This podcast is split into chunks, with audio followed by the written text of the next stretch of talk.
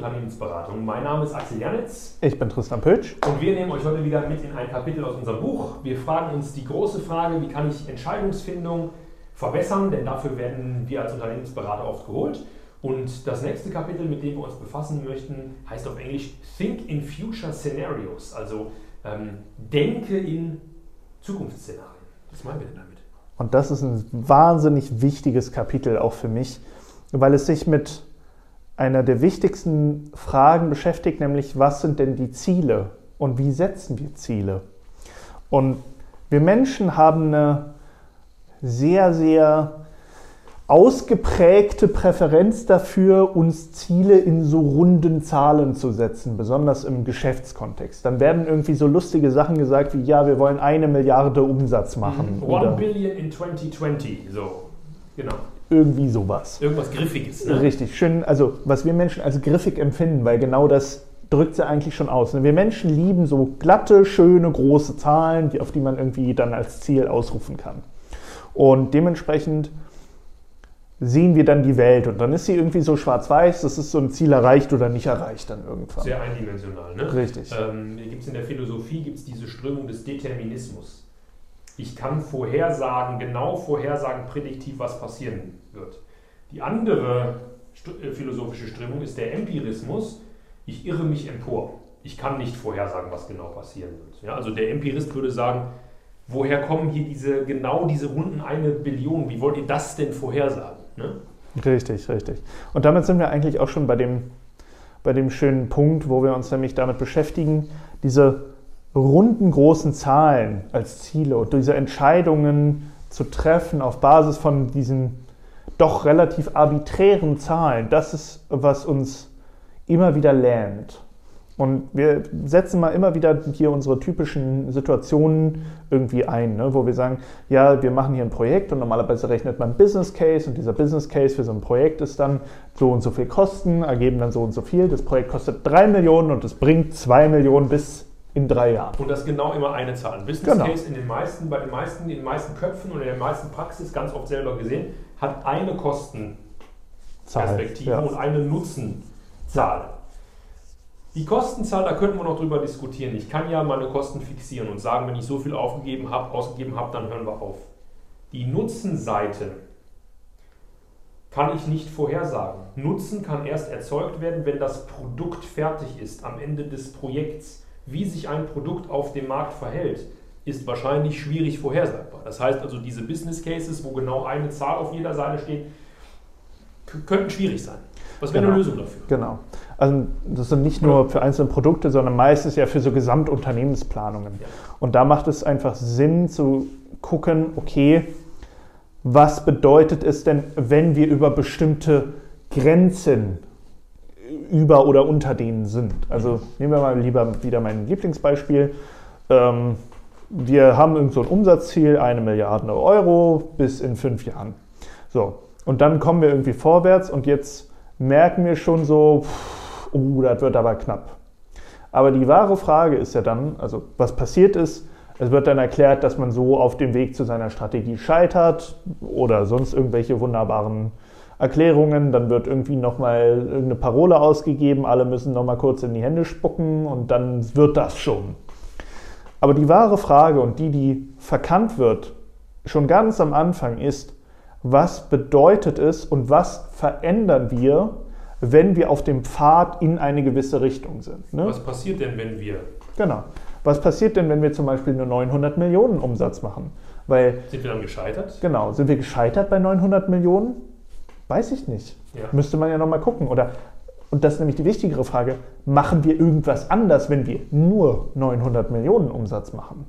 Oder ist es im Prinzip so wie eine Milliarde, bloß dass wir halt diese eine Milliarde dann halt nicht haben? Das heißt, warte mal, das, also jetzt, das heißt, du würdest vorschlagen, eher Ranges anzugeben als konkrete ja. Zahlen? 100 Prozent. Erstes Takeaway, okay. 100 Prozent, weil in diesen Ranges, es ist ja am Ende des Tages, bei diesen Umsatzzahlen ist es immer am schönsten zu erklären, weil es ist ja egal, ob das jetzt noch 5 Euro hier sind oder noch 3 Euro da, oder ne, im Unternehmenskontext sind es dann eher ein paar hunderttausend bis Millionen. Ne? Aber auch da, die Frage ist immer, was verändert es, wenn sich da was ergibt? Und meistens hat man irgendwie so eine Range, wo man sagt, okay, Ob das jetzt hier bei der Zahl landet oder bei der Zahl, alles dazwischen, ist eigentlich egal, also von dem, was daraus resultiert. Das heißt, man könnte, also diese, es gibt ja so Smart-Ziele, ne, möglichst specific machen, also nicht unbedingt wirklich Sinn, weil sie den Handlungskontext nicht oder den, den Kontext nicht geben.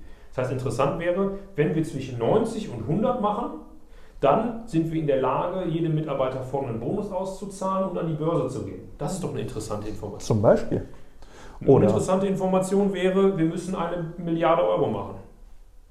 Genau. Und was wenn nicht und was wenn doch ne? und was wenn Genau. drüber. Ja. Genau, was wenn drüber, was wenn nicht, was wenn doch.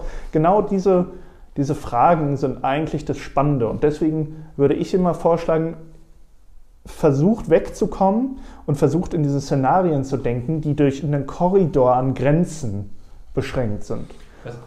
Und immer, wenn, wenn man diesen Korridor verlässt, dann muss sich ja auch was ändern im Verhalten. Und das ist die spannende Frage. Was ändert sich, wenn man einen Szenario-Korridor verlässt?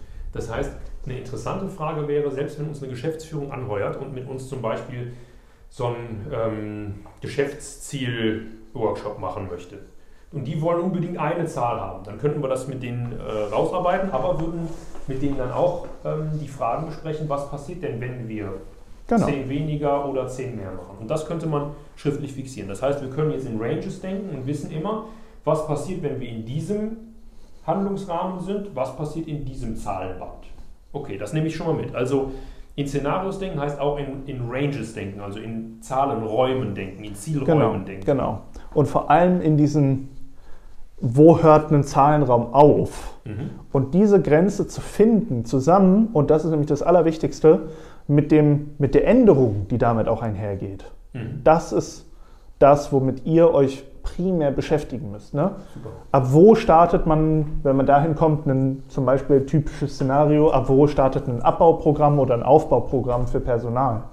Ja, wie viel Mindestumsatz muss man denn machen mit einem neuen Produkt, damit man es als eigenen Geschäftsbereich aufgliedert? Oder nicht?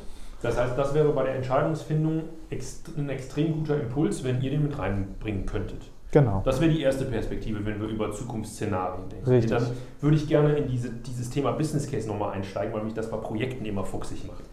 Ähm, alle gängigen Methoden, wenn du in Projektmanagement-Methoden reinguckst, schlagen uns nämlich übrigens genau das vor, was wir jetzt sagen werden, nämlich, dass du auch in Business Cases Szenarien vorschlagen sollst.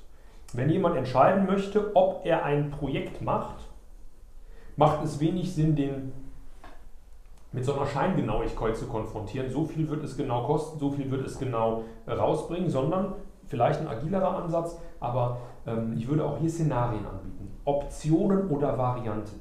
Rechnet für euren Kunden ein konservatives Szenario oder auch ein Worst-Case-Szenario. Wie viel Umsatz mache ich im schlimmsten Fall nur für den Invest mit folgendem Geld? Beispiel, ähm, ich baue eine, ein, ein Programm. Was ist, wenn das Ganze ganz schlecht läuft und wir nur einen minimalen Funktionsumfang liefern und das Ganze nur minimale Umsätze liefert? Wird sich dann trotzdem noch rechnen? Worst Case oder konservativ? Dann rechnet ein Expected Case, irgendwas in der Mitte, neutral. Und als dritte Perspektive, wie läuft es denn, wenn es richtig gut läuft? Was wäre so ein drittes Szenario?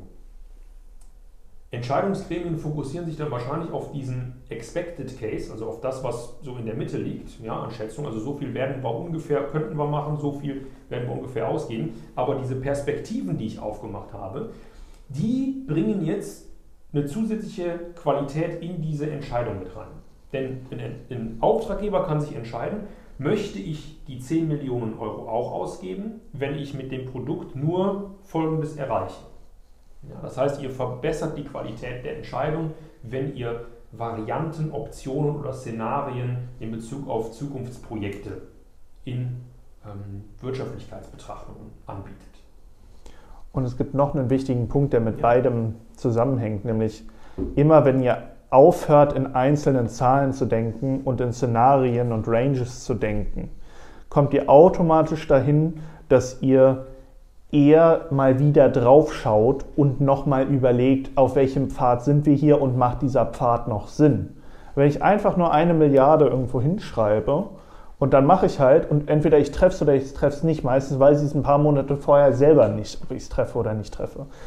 Aber wenn ihr darüber nachdenkt, okay, das Szenario, die Grenze, der, unter der sich was ändert, liegt zum Beispiel hier und ich sehe, ich laufe unter diese Grenze, dann kann ich jetzt schon aktiv werden und was verändern Muss und nicht erst, ja. wenn es dann irgendwie doch zu spät ist. Oder, bestes Beispiel, das ist nämlich genau das Thema, ne? ab welchem Punkt sehe ich in einem Produkt so viel Potenzial, dass ich es zu einem eigenen Geschäftsbereich machen würde?